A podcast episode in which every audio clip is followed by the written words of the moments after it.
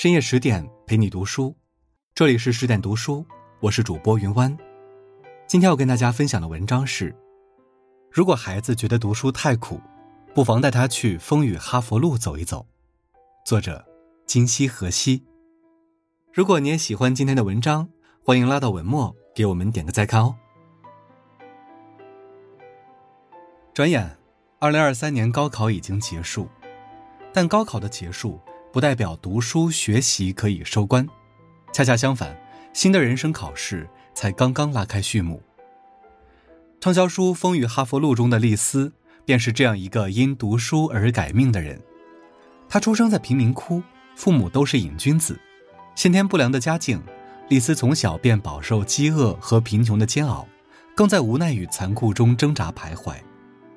但即便身陷泥淖，丽丝依然不曾忘却要去仰望星空。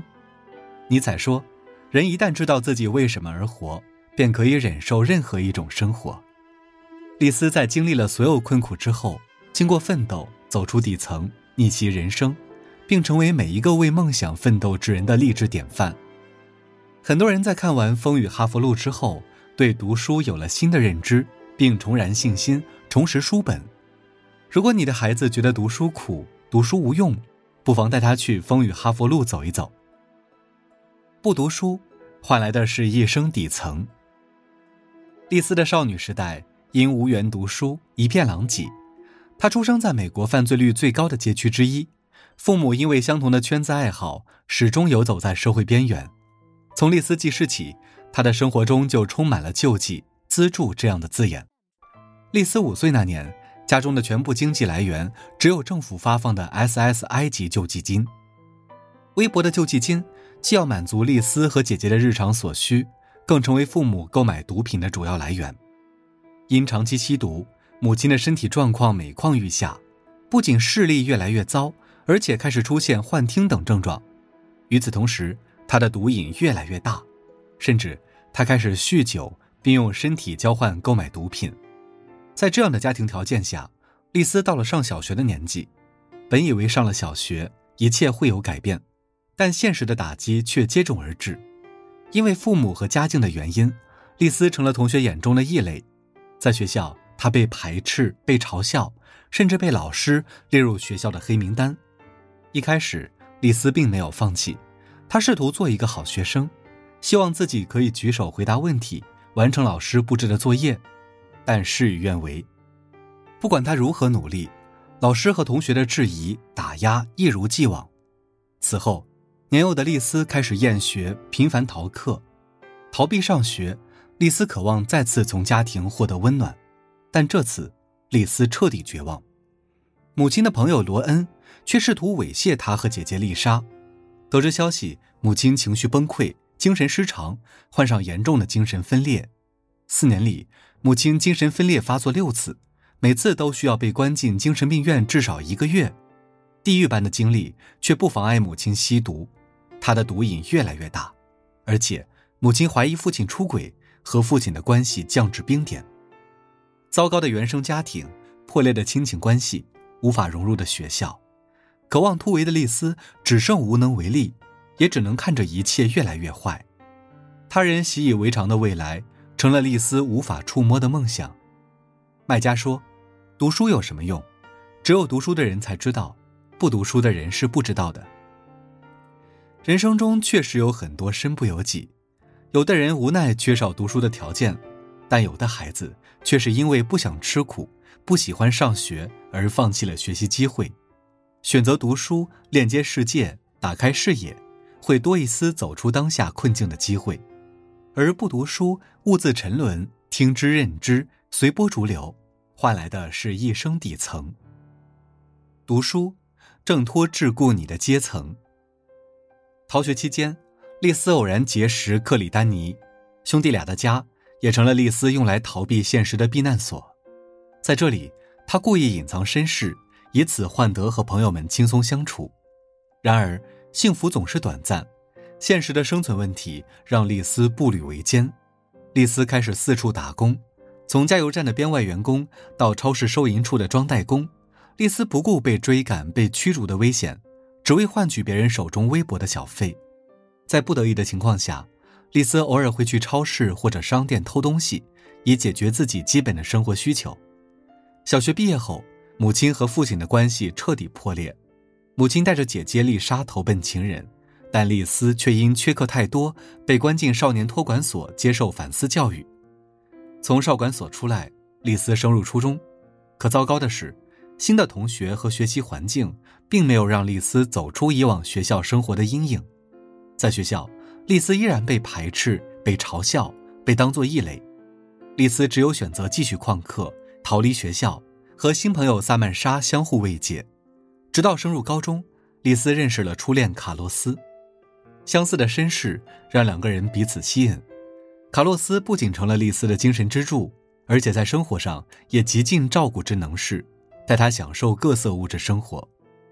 他们从街头搬进了条件不错的汽车旅馆，每天都和朋友们一起庆祝狂欢，过着极度奢靡、挥霍无度的日子。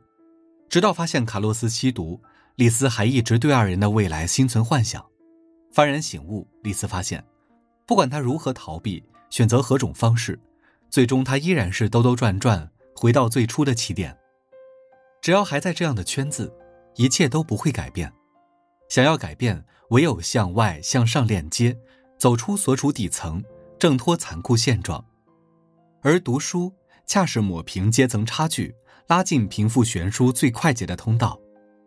想起毕淑敏说：“书不是棍棒，却会使人铿锵有力；书不是羽毛，却会使人飞翔；书不是万能的。”却会使人千变万化。在这个世界上，每个人的出身背景不一样，有人出生在罗马，有人天生在深渊。当你站在社会的底层，读书就是一块最好的垫脚石，助你突破壁垒，拾级而上。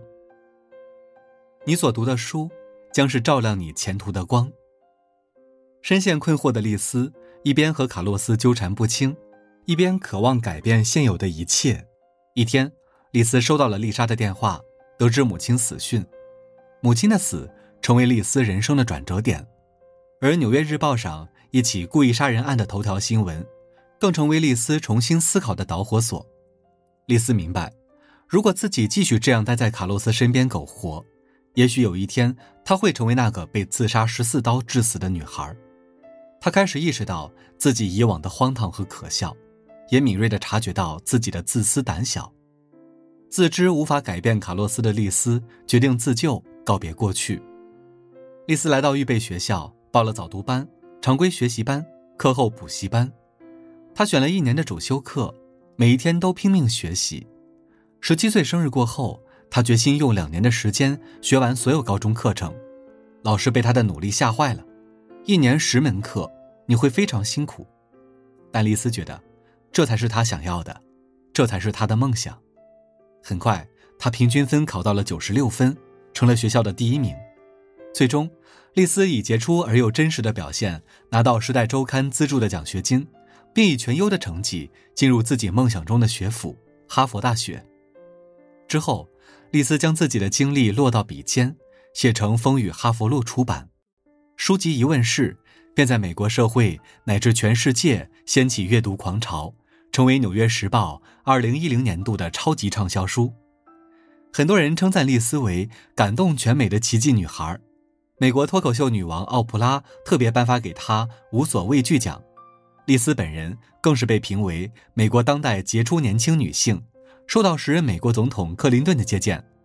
有人说，命运给你一个比别人低的起点，是想告诉你，让你用一生去奋斗出一个绝地反击的故事。自己的命运靠自己成全。通过读书，丽丝爬出了深渊，沐浴到了阳光。那些读多少书也不出彩的人，只是个例；而通过读书改变命运，才是大多数人的路。与其说《风雨哈佛路》是一个女孩的成长史，不如说它是一本关于读书的必修课。丽丝因原生家庭虚度少女时代，却在经历起起伏伏之后毅然觉醒，涅槃重生。读书不仅改变了丽丝的命运，同时也在深深影响着无数像丽丝一样陷入迷茫的人们。记得周国平在《人生哲思录》中写道：“世界上特立独行的人为什么这么少？原因之一就是懒惰，因为一个人要对自己负责，真正实现自己，成为一个独特的自己，是必须付出巨大的努力的。